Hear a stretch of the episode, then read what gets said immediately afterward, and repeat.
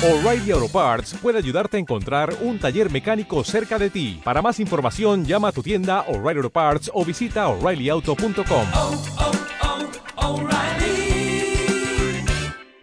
Parts.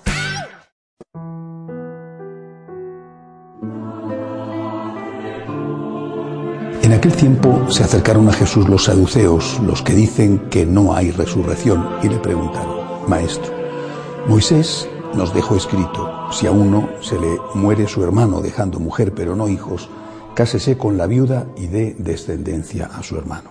Pues bien, había siete hermanos, el primero se casó y murió sin hijos, el segundo se casó con la viuda y murió también sin hijos, lo mismo el tercero, y ninguno de los siete dejó hijos. Por último, murió la mujer. Cuando llegue la resurrección y vuelvan a la vida, ¿de cuál de ellos será mujer? Porque los siete han estado casados con ella. Jesús les respondió, estáis equivocados, porque no entendéis la escritura ni el poder de Dios. Cuando resuciten, ni los hombres ni las mujeres se casarán, serán como ángeles del cielo. Y a propósito de que los muertos resucitan, ¿no habéis leído en el libro de Moisés, en el episodio de la zarza, lo que dijo Dios? Yo soy el Dios de Abraham, el Dios de Isaac, el Dios de Jacob. No es Dios de muertos, sino de vivos. Estáis muy equivocados. Palabra del Señor. Estas palabras de Jesús, eh, dichas a este eh, grupo de tramposos, es decir, de gente que le quiere poner una trampa, estas palabras de Jesús sirven ante todo para darnos eh, una prueba más de que hay vida después de la vida. La verdadera prueba es la resurrección de Jesucristo. Pero el Señor que va a resucitar creía evidentemente en esa resurrección antes de que eh, él la protagonizara. Creía en la resurrección en el sentido de que siendo Dios sabía lo que había. Y, por lo tanto la primera lección es esta. Hay vida eterna. Las personas que han muerto no han muerto para siempre.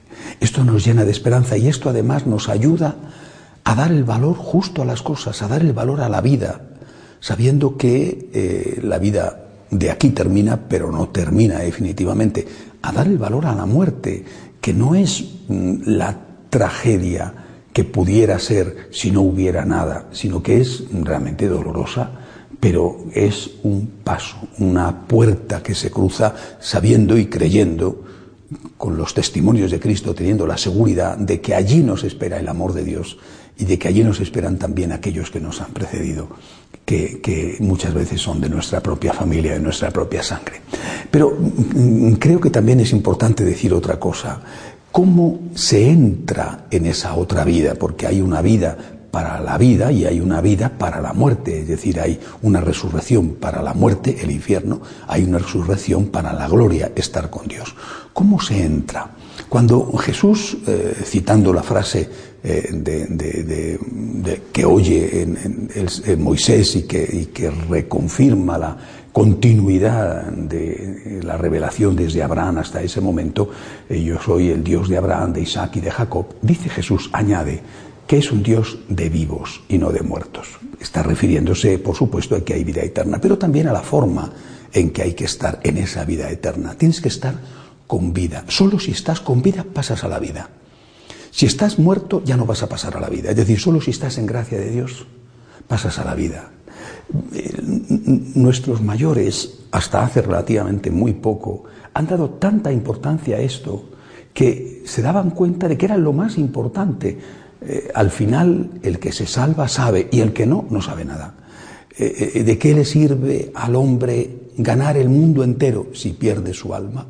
Es decir, eh, si, si esto fuera todo, los 10, 50, 80, 90 años que podemos tener de vida en la tierra, si esto fuera todo, sería otra cuestión. Pero esto no es más que la ínfima parte de lo que va a ser el resto, la vida eterna. Por eso merece la pena tener presente que con lo que hagamos aquí estamos, no digo ganándonos un puesto, pero sí estamos teniendo la oportunidad de aceptar el regalo que Dios nos da. Si morimos mal, si morimos en pecado, si estamos muertos en nuestra alma cuando morimos, hemos hecho por nosotros mismos voluntariamente el juicio y la condena.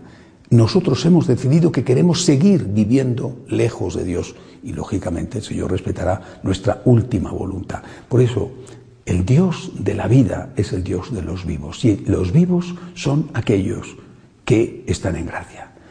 Y si no lo estás, ahí está el arrepentimiento. Es el gran problema que tenemos hoy, que muchos dicen no hace falta arrepentimiento, porque Dios es tan bueno que aunque no esté arrepentido, aunque no esté confesado, aunque no esté en gracia, me da la vida. No es eso lo que enseña Jesucristo. Algunos dicen yo no peco porque no existe el pecado. No es eso lo que enseña Jesucristo. Jesucristo es el Dios de la misericordia. La misericordia es la primera afirmación que hacemos de Dios después de decir que existe. Dios existe y es amor, es misericordia. Esa misericordia está deseando regalarla a todos. Dios es el Dios de los vivos, pero no te la va a regalar en contra de tu voluntad. Si tú permaneces en el pecado y no quieres arrepentirte, no quieres pedirle humildemente perdón, la misericordia de Dios no puede venir sobre ti una petición de perdón con un propósito de enmienda. Pedimos al Señor que nos ayude a estar siempre en gracia y si cometemos un pecado enseguida, enseguida pedirle perdón a Dios para poder estar siempre con Él. De pie.